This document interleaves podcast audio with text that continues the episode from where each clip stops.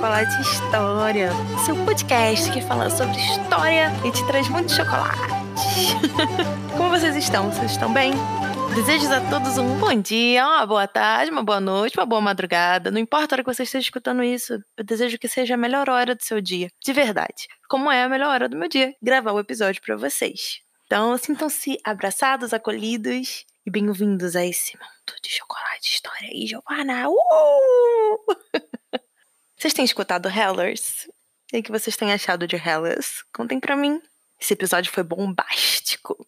E semana que vem tem mais episódios, e mais episódios, e mais episódios. Então não deixem de escutar Hellers. Tá sendo muito, muito gratificante fazer esse audiolivro para vocês. É, viver a história de Kate e John isso para mim é muito significativo e lindo, tanto de fazer quanto de ouvir. Espero que seja para vocês também.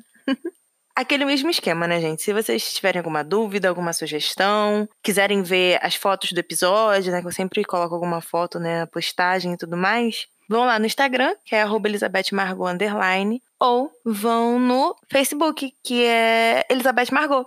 E agora tem uma novidade para vocês, que se vocês colocarem www.chocolatehistoria.com.br, vocês vão cair direto na página do Anchor, onde tem todos os episódios lá. Tem agora essa nova forma de se chegar ao podcast. Com isso, eu vou deixar o recadinho do Anchor aqui para vocês, que eu fiz. Espero que vocês gostem. E daqui a pouco eu volto. O chocolate de hoje seria um, mas acabou sendo outro. Porque quando eu terminei, né, de fazer toda a pesquisa sobre a Catherine Pear, que é a personagem de hoje, do episódio, que nós já vamos chegar pra falar nela, eu fiquei com muita vontade de comer um tipo de chocolate. Só que eu comi chocolate na Páscoa, mais especificamente em ovo de Páscoa, e quando eu fui procurar, não tem muito dele à venda. Ele é da Cacau Show e é da linha Dreams e é o Mil Folhas, que é chocolate recheado com mil folhas. É muito bom, de verdade, é muito bom.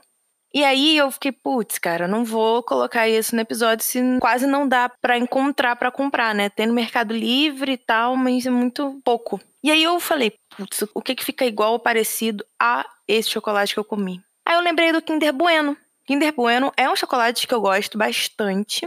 E ele vai na mesma pegada que o Mil Folhas, né, da Cacau Show. Eu diria que talvez ele seja mais delicado e leve que o Mil Folhas, mas você vai sentir a mesma coisa, de verdade. Consegui fazer essa associação aqui do paladar, mentalmente, né? Então, caso vocês queiram comer o mil folhas, mas não achem e tudo mais, ou não queiram comer o mil folhas, fiquem só no Kinder Bueno, comam, que vai passar a mesma sensação que eu tive, tanto comendo mil folhas quanto comendo Kinder Bueno. Os dois eles conseguem passar isso. Eles não são exatamente iguais, como eu falei, mas eles passam a mesma sensação. Giovana, qual é a sensação? É uma sutileza esse chocolate ele vai te invadir com uma sutileza tão grande que vai ser marcante. E é exatamente isso que eu vejo da Catherine Pear, da sexta esposa de Henrique VIII. Ela foi tão sutil, mas ao mesmo tempo tão marcante, que apesar dela ter ido para esse extremo da sutileza e de, de marcar, né, de ser marcante, ela ficou. E talvez ela passe até na história das seis esposas, né? Ela sendo a última, ela passe até com menos brilho do que de fato ela deveria ter. Mas isso nunca vai tirar toda a vitória, toda a ação e toda a mulher que ela foi. Então, assim, para uma sexta esposa, eu acho que a Catherine Pear foi excelente. E mais ainda, o papel que ela teve em fechar esse ciclo de esposas, sendo a última, foi o que lhe caiu tão bem. E agora, finalmente, nós vamos para a história de Catherine Pear. Catherine Pear. Ela nasceu em 1512 novamente, né, ao longo de todos esses episódios que eu tenho feito sobre estudo e tudo mais, é, a maioria a gente não sabe a data exata de nascimento, só o ano. Né? Às vezes ainda tem divergências. Então, o que nós sabemos sobre o nascimento da Catherine foi que ela nasceu em 1512. Ela vai morrer em 5 de setembro de 1548. Ela tinha mais ou menos aí 36 anos. Ela vai morrer no castelo de Sudley. Ela vai ser rainha do período de 12 de julho de 1543 até o dia 28 de janeiro de 1547, que é quando o nosso querido rei Henrique VIII daí falece, morre, se escafedeu-se. A Catherine, ela era a filha mais velha de Sir Thomas Pear e de Maud Green. Mais velha de todos, assim, ela era tanto mais velha como feminino quanto mais velha de todos os filhos. O Thomas Pair, ele é o senhor de Kendall, em Westmoreland, que agora é a atual Cumbria, lá na, na Inglaterra, né? O condado de Cumbria. Uma coisa que é interessante dizer é que o Sir Thomas, ele vai ter como ancestral o Eduardo III, o rei, né? Eduardo III. Por parte materna. A linhagem materna dele vai ser descendente de Eduardo III. Mais especificamente do ramo da família Lancaster.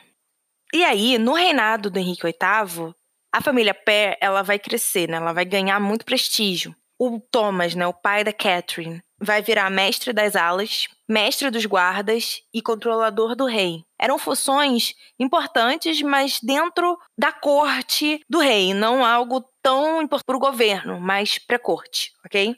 E no fim, em 1509, ele vai virar xerife de Northamptonshire e de Lincolnshire em 1510. Que seria um alto xerife, é tipo o delegado do condadozinho.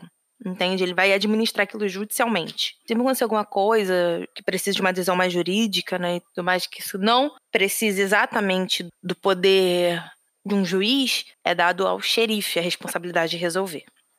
E no ano de 1509 também, a Maud, que é a mãe da Catherine, vai virar a dama de companhia da rainha, que na época era a rainha Catarina de Aragão. E aí, a nossa Catherine Pair, ela vai nascer em 1512 e esse período a mãe dela ainda era dama de companhia da Catarina de Aragão. E isso vai fazer com que o nome da bebê seja Catherine, em homenagem à rainha, e a rainha vai ser madrinha da Catherine Pair. A Catarina de Aragão vai ser madrinha da Catherine Pair. Ela tinha dois irmãos mais novos, o William, que depois vai virar o Marquês de Northampton, e a Anne, que depois vai virar a Condessa de Pembroke.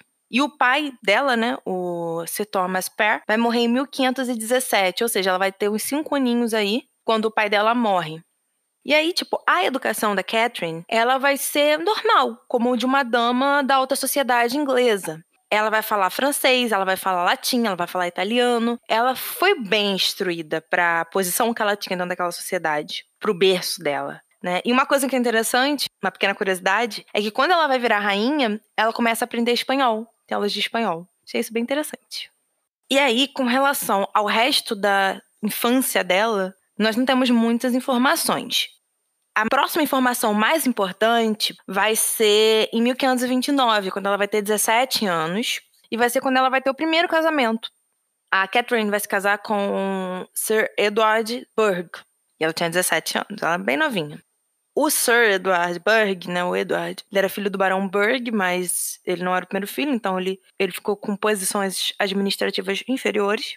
Mas isso não foi um problema nem nada, ela tinha feito um bom casamento, só que ele vai morrer em 1533. Não houve filhos desse casamento, ela não engravidou desse casamento.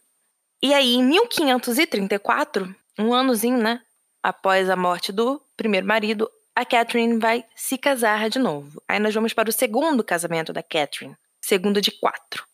E ela vai se casar com John Neville, terceiro barão de Leitimer, que era primo de segundo grau do pai dela, por link com a família Neville.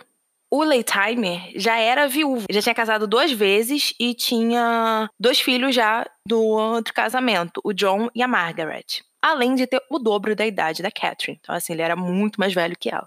O Leitimer, ele não era rico, mas ele tinha uma posição, ele tinha um título, ele era barão, e tinha uma influência no norte, né? Quando a gente fala norte, eles estavam lá para perto de Yorkshire nessa época.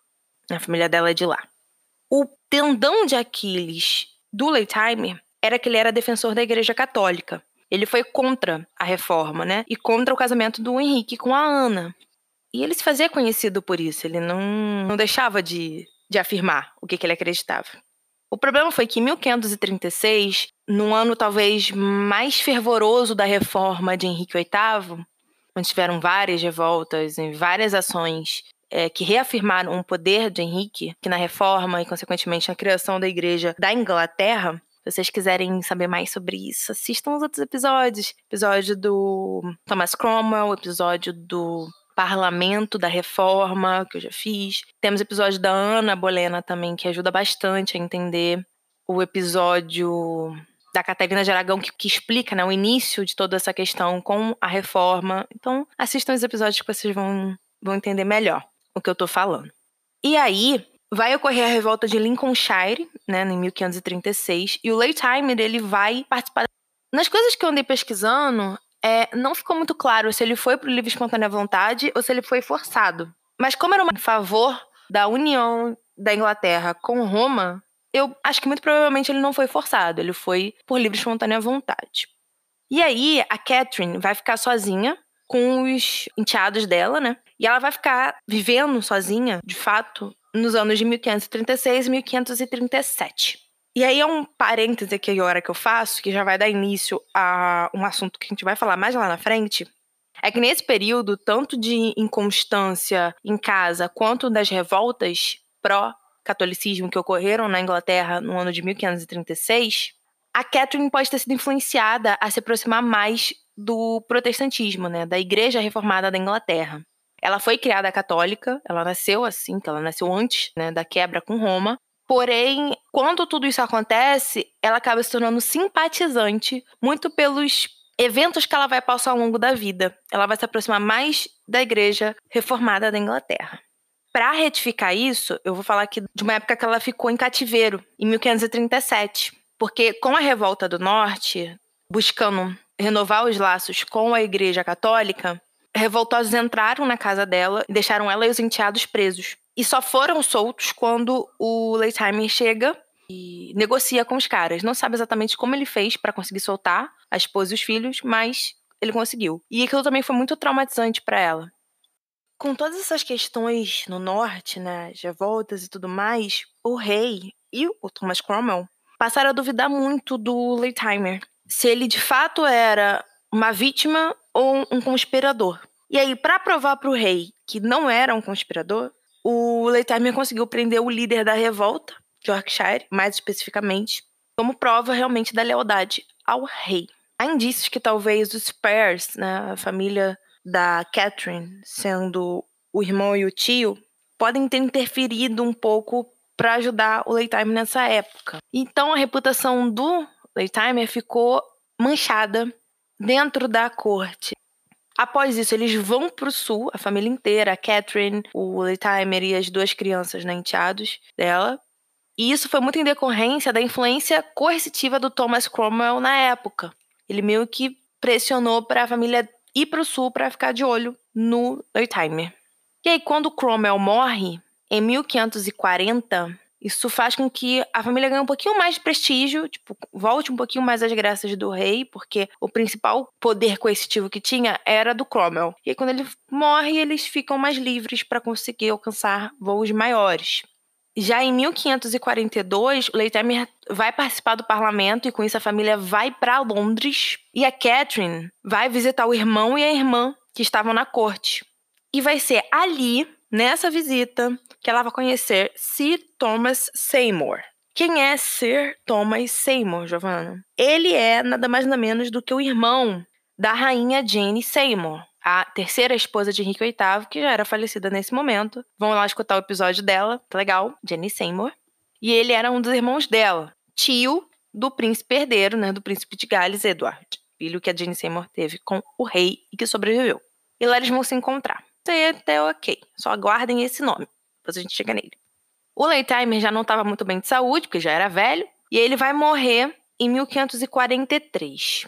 Aí a vida da Catherine muda um pouco, né? O que, que vai acontecer? Ela vai virar uma viúva rica, porque ele vai deixar ela como guardiã da filha, pelo menos até a filha casar. E caso a filha não casasse, a Catherine ia receber uma pensão para cuidar da menina, né? Para ser guardiã da menina. Ela vai herdar algumas propriedades e vai ter todo aquele prestígio de uma viúva. Isso vai beneficiá-la.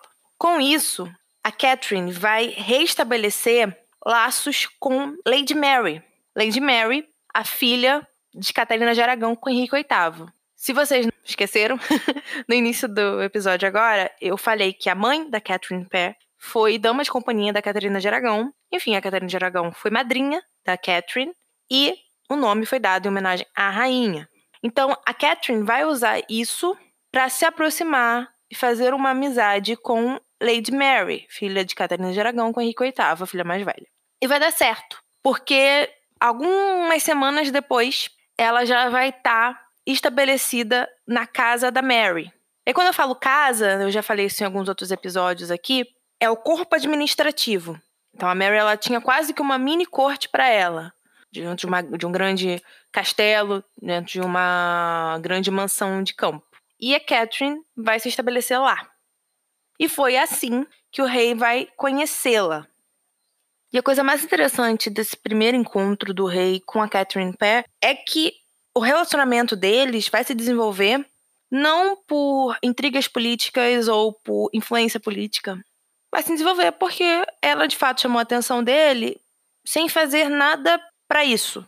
Não que as outras fizessem, ok? Mas é que, ah, por exemplo, a Catherine Howard foi colocada lá na, como dama de companhia, não, não foi porque era pra ser bonitinha, dama de companhia, né? Foi para chamar a atenção do rei.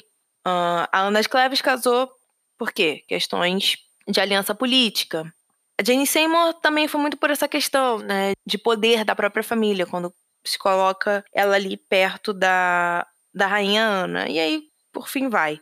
E a Catherine, ela não tinha ninguém que fizesse esses passos para colocá-la ali. Ela mesma fez.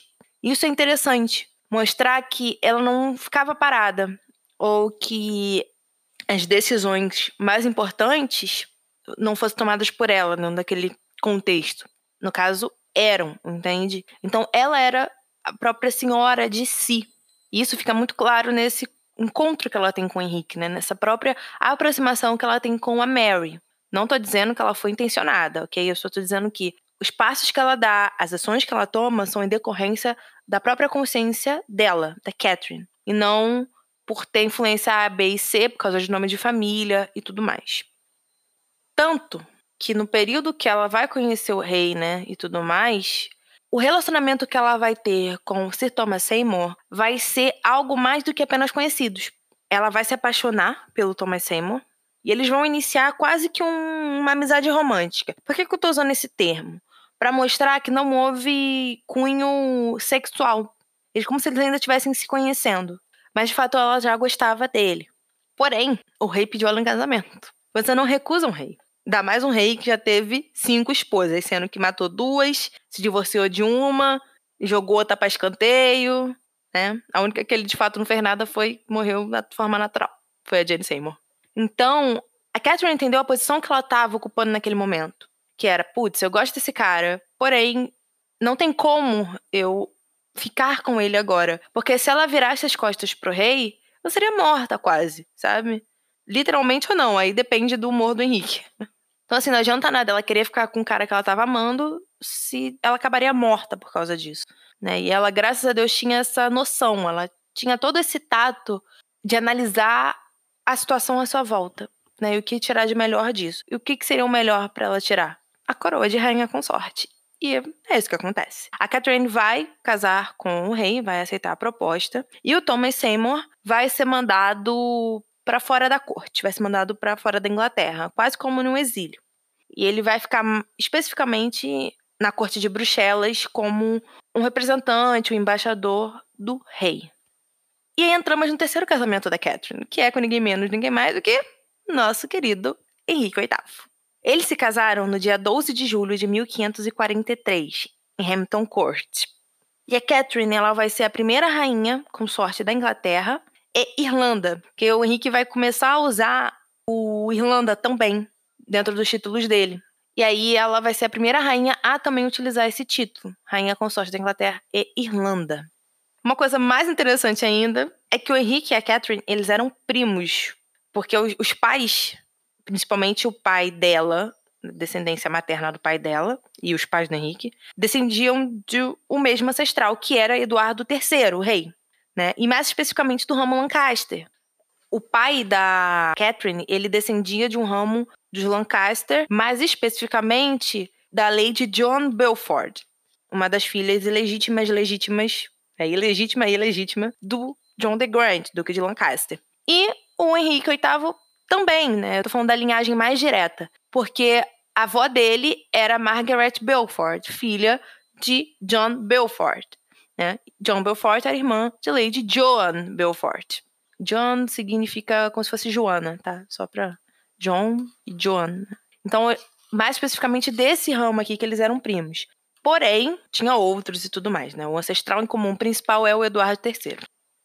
Aí, quando ela vira rainha, ela vai dar lugar na corte para os enteados dela, do casamento com Letimer. E acho que um dos pontos principais da Catherine como rainha vai ser na ação que ela tem em aproximar o Henrique dos filhos, mais especificamente das duas filhas, Mary e Elizabeth, que nessa época elas estavam fora da linha de sucessão.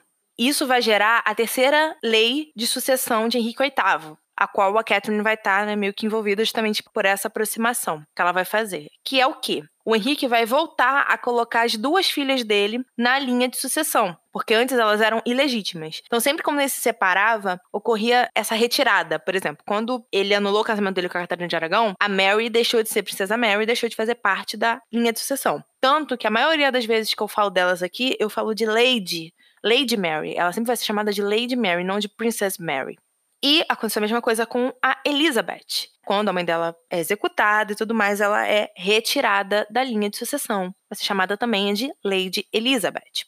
E aí, esse terceiro ato de sucessão, o primeiro foi com o casamento com a Ana Bolena, o segundo com o nascimento do filho, né, dele, do Edward. E aí, o terceiro é quando ele volta as filhas para a linha de sucessão. Elas vão estar na linha novamente, porém abaixo do Edward, que é o filho dele com a Jenny Seymour, o menino, né? O único menino que o Henrique tem. Então, a linha de sucessão seria Edward, Mary e Elizabeth, muito por idade na organização das duas filhas. A Mary é a primogênita, ela vem primeiro, a Elizabeth é a segunda, vem depois. Então seria essa a nova linha de sucessão de Henrique VIII. E uma das pessoas mais responsáveis por isso foi a Catherine, porque ela conseguiu fazer com que o rei aceitasse as filhas de volta, tanto na corte, porque elas não frequentavam a corte, as duas, quanto na própria vida dele, né? E também aproximou um menino, o Edward, ao pai. O menino vivia longe de Londres, ele não vivia em Londres, e aí isso afastava muito. Então ela conseguiu juntar essas quatro pessoas que precisavam ser unidas por serem pai, filhos e, enfim, por toda essa questão, mas que estavam tão separadas. E ela conseguiu. Não foi a coisa mais maravilhosa do mundo essa união, tá? Você não pode quebrar 20 poucos anos de frustrações da Mary em pouco tempo. Né? Você não pode fingir que você não matou a mãe da Elizabeth por, enfim, traição e, e tudo mais. Mas você pode tentar fazer com que o vínculo principal, que é o vínculo paternal, se sobressaia um pouco mais. E foi isso que a Catherine tentou fazer. É interessante dizer que em 1543, né, no ano que ela vai casar com o Henrique, a Mary vai ter 27 anos, a Elizabeth vai ter 10 anos e o Edward vai ter 6 anos. Essas são é, as idades dos filhos do Henrique nessa época, de 43. E entre eles, né, pra você ver como que o rolê era mais embaixo, né? A Mary tinha 27 anos, estava fazendo sessão. Ela já era uma mulher, não era casada, mas aí a gente vai chegar no episódio dela. Até lá você me aguarde, vai ser um episódio tanto. Continuando, em 1544, o Henrique ele vai realizar sua última campanha na França, porque ele sempre falou que era o rei francês, mas aí vai lá tentar conquistar a França de novo. T Totalmente falho, tá? Mas nesse momento em que ele vai para a França, ele vai deixar a Catherine como regente. E ela vai ser uma regente regente. Não vai ser aquela só pra boi ver, né? Só pra inglês ver, literalmente. Ela vai, através do Conselho Real, né? Do Conselho do Rei, que tinham muitos aliados seus naquela época, como por exemplo o arcebispo de Canterbury, o Thomas Cromer, ela vai conseguir fazer um período regencial ali, quando o Henrique está fora, muito efetivo em termos de assunto de Estado e administrativo. Então, esse é um grande trunfos também da Catherine como rainha da Inglaterra. Uma coisa que eu diria que é mais legal dela é que ela deixou muitos registros, cartas, escritos, muita coisa. Então é, é bom que a gente tenha também uma visão mais ampla da personalidade da Catherine Parr. A questão religiosa da Catherine Parr é muito interessante. Lembram que eu falei com relação a ela se aproximar mais da Igreja Reformada da Inglaterra. Eu gostaria de fazer um parâmetro com vocês, né? uma comparaçãozinha básica aqui. Pega a Catarina de Aragão, pega a Ana Bolena e pega a Catherine Parr. Essas três. Para mim, são as rainhas mais reinantes dentro da situação que elas viviam como esposas de Henrique. A Catarina de Aragão e a Ana Bolena gritaram. Quando eu digo gritaram, é que elas fizeram mostrar o que de fato elas acreditavam. A Catarina no lado católico e a Ana Bolena no lado reformista. Escutem o um episódio das duas. É muito bom, sério, escutem. E a Pear, ela não fez isso, ela foi pro lado oposto. Ela se fez calar. Mas não calar no sentido de não mostrar o que ela de fato acreditava, ou de não defender aquilo que de fato ela acreditava. Ao contrário, ela entendeu que o caminho correto para ela, como rainha, esposa de Henrique, era fazer as coisas de forma calada, defender as coisas de forma calada. E aí eu tô entrando mais especificamente na questão religiosa. A Catherine, ela vai se interessar pela nova fé, pelo protestantismo. Isso aí é, assim, fato. Ela concorda com isso, ela estuda sobre isso, ela lê sobre isso e ela quer mais ainda o protestantismo, se aproximar do protestantismo, ao contrário de seguir se aproximando da Igreja Católica. Aí eu pego Henrique VIII. Escutem um episódio do Parlamento, o episódio do Cromwell também é bom, ajuda, para vocês entenderem um pouquinho mais essas questões de religião do Henrique VIII. Ele fez a reforma para questão política. Principalmente no episódio do Parlamento eu falo sobre isso ele não tinha questionamentos de fé contra a Igreja Católica. Escutem o episódio do Cromwell, o episódio do parlamento que vocês vão entender melhor. Então vai chegar um ponto da reforma que o Rick vai parar. E ao invés dele se afastar mais da igreja católica, ele vai se aproximar mais, em termos de crenças. Vai ser até aí o período que o Cromwell vai ser executado. Aí, a reforma da igreja meio que parou. E eu diria que a pessoa que mais defendia ela depois do Cromer, óbvio, era o arcebispo de Canterbury, o Cranmer. Porém, o Cranmer, vendo toda a história dele, é, ele era capelão da família Bolena. E foi quando a Ana era rainha que ele virou arcebispo de Canterbury e tudo mais. Fez parte de todo o processo de quebra com a igreja. Apesar dele ser protestante, dele seguir por essa linha reformista, ele sabia onde ele devia pisar.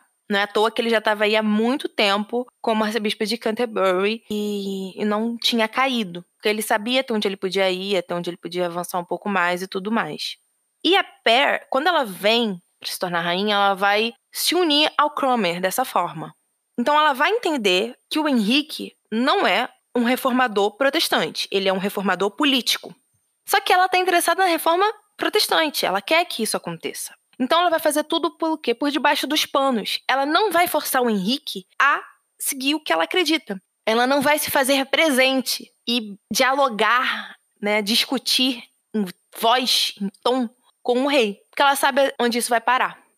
E aí, de fato, nós tivemos uma amostra disso quando em 1546 o bispo de Winchester e outros apoiadores de ideias antirreformistas, que eram mais voltados para aproximação das crenças católicas vão tentar virar a rainha contra o rei. Vão falar, ó, ela é protestante, ó, pratica heresia, nananã. Porque quanto mais radical protestante você é, mais da cabeça do Henrique você pratica heresia, porque as crenças dele eram católicas, mesmo tendo rompido com a igreja. Então, se você encara ele com crenças que vão contra o catolicismo, de certa forma, ele vai ver aquilo como uma heresia. Não importa se ele também já não seja mais parte da igreja. Porque dentro da igreja que ele criou, aquilo dali é heresia também. Entendeu? E vão, enfim, tentar colocá-la contra o rei. Ela vai descobrir de alguma forma. Alguns dizem que foi o próprio Henrique que deixou soltar, assim, as informações para ver o que, que ela faria. E aí, né, uma das cenas mais emblemáticas é ela se colocando aos pés do Henrique como uma serva e falando: Não, meu senhor, se eu fiz isso foi por minha total ignorância, por querer saber mais se eu sou acusada dessas coisas. Por eu querer sempre melhorar e tudo mais. Então, assim, ela se coloca como uma serva perante a ele e como uma ignorante, entre aspas, das questões religiosas. Dizendo que não, eu só perguntei porque eu queria aprender mais, nananã. E ele perdoa, fica tudo às mil maravilhas.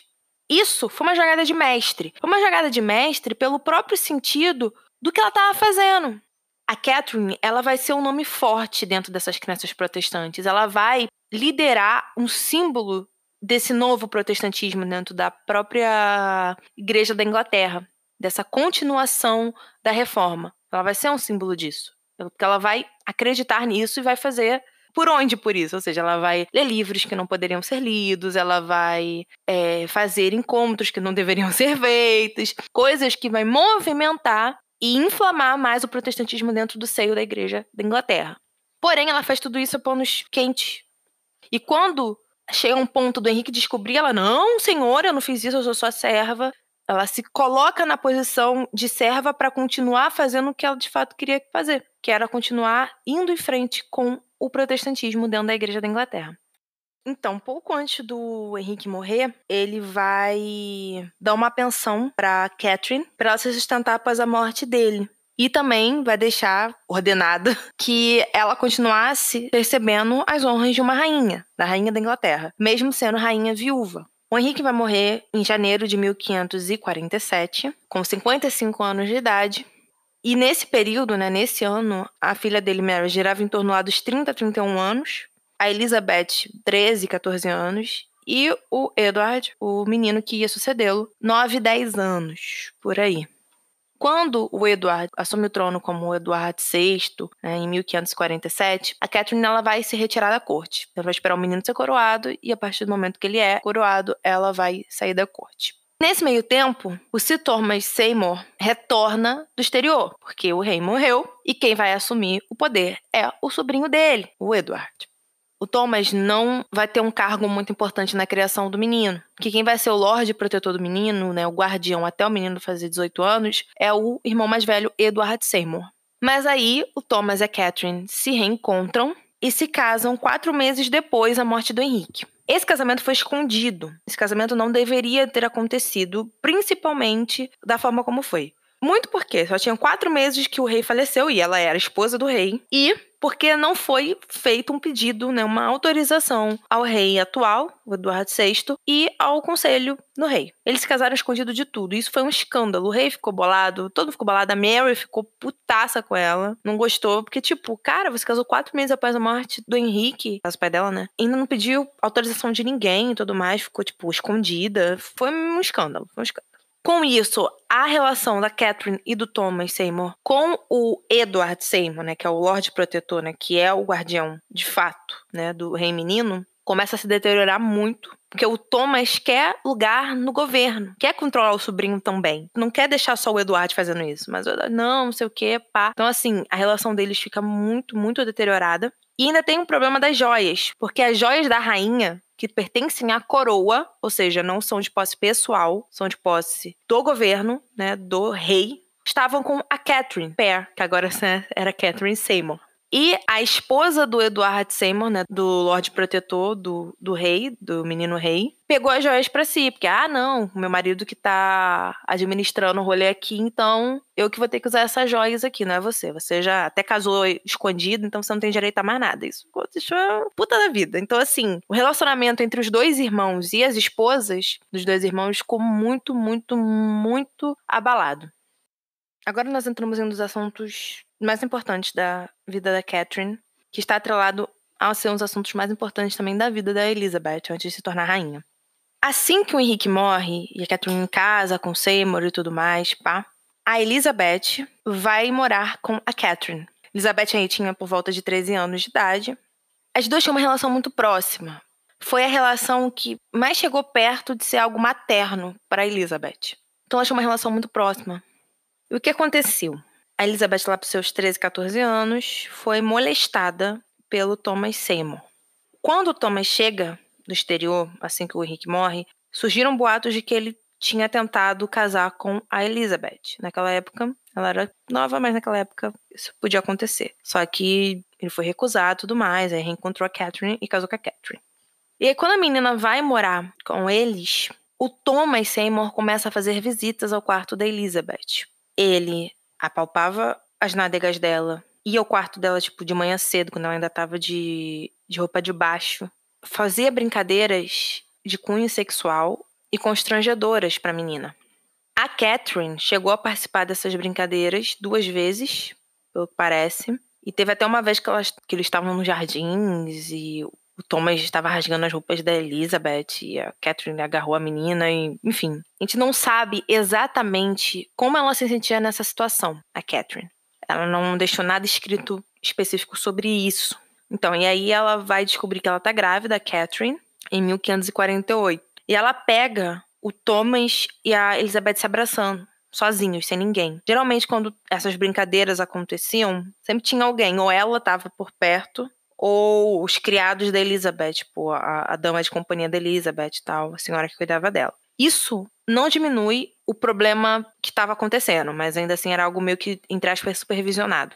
Quando ela pega o Thomas e a Elizabeth se abraçando sem ninguém por perto, meio que ele foi a gota d'água para ela. Ela grávida vai pro castelo de Sudley com o Thomas e tudo mais, e a Elizabeth não vai. A Elizabeth vai ficar em outro lugar, numa casa de outra nobre. Que não, não vem a casa agora, isso aqui, pá, mas ela não vai. Isso é interessante.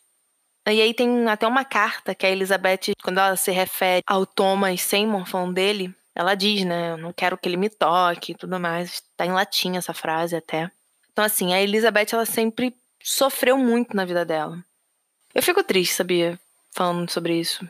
Porque isso provavelmente foi um dos fatores decisivos para ela não se casar. Essa experiência que ela teve na casa da Catherine e do Thomas Seymour. Então, assim, eu sinto pena por aquela menina de 13, 14 anos que sofreu tanto, sabe? Que perdeu mãe, que perdeu tudo que ela conhecia de familiar. E a pessoa que ela mais tinha perto de uma mãe, é, aconteceu isso. A Catherine, né? Ela já vai estar grávida em 1548. Foi até uma surpresa, de certa forma, porque ela nunca engravidou de nenhum dos outros casamentos. Né? Ela já tinha 30 e poucos também, né? Então, assim, nossa, ela engravida agora. Realmente foi uma surpresa. Mas enfim, ela engravida e vai dar à luz a uma menina que vai ser chamada de Mary. E pouco tempo depois, a Catherine vai morrer de infecção pós-parto, né? Provavelmente de febre puerperal. A filha dela, né, Mary, passa a não ter mais registros da vida da menina a partir de 1550, dois anos depois do nascimento, ou seja, é bem provável que a menina tenha morrido, não tenha sobrevivido dos dois anos.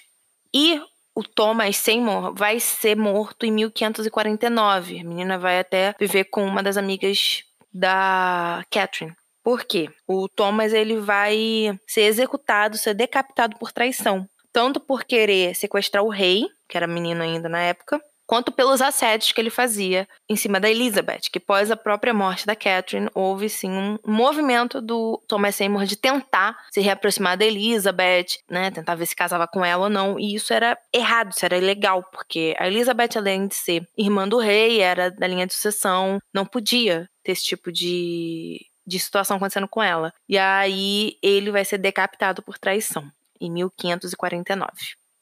O funeral da Catherine vai ser o primeiro funeral protestante realizado em inglês na Inglaterra.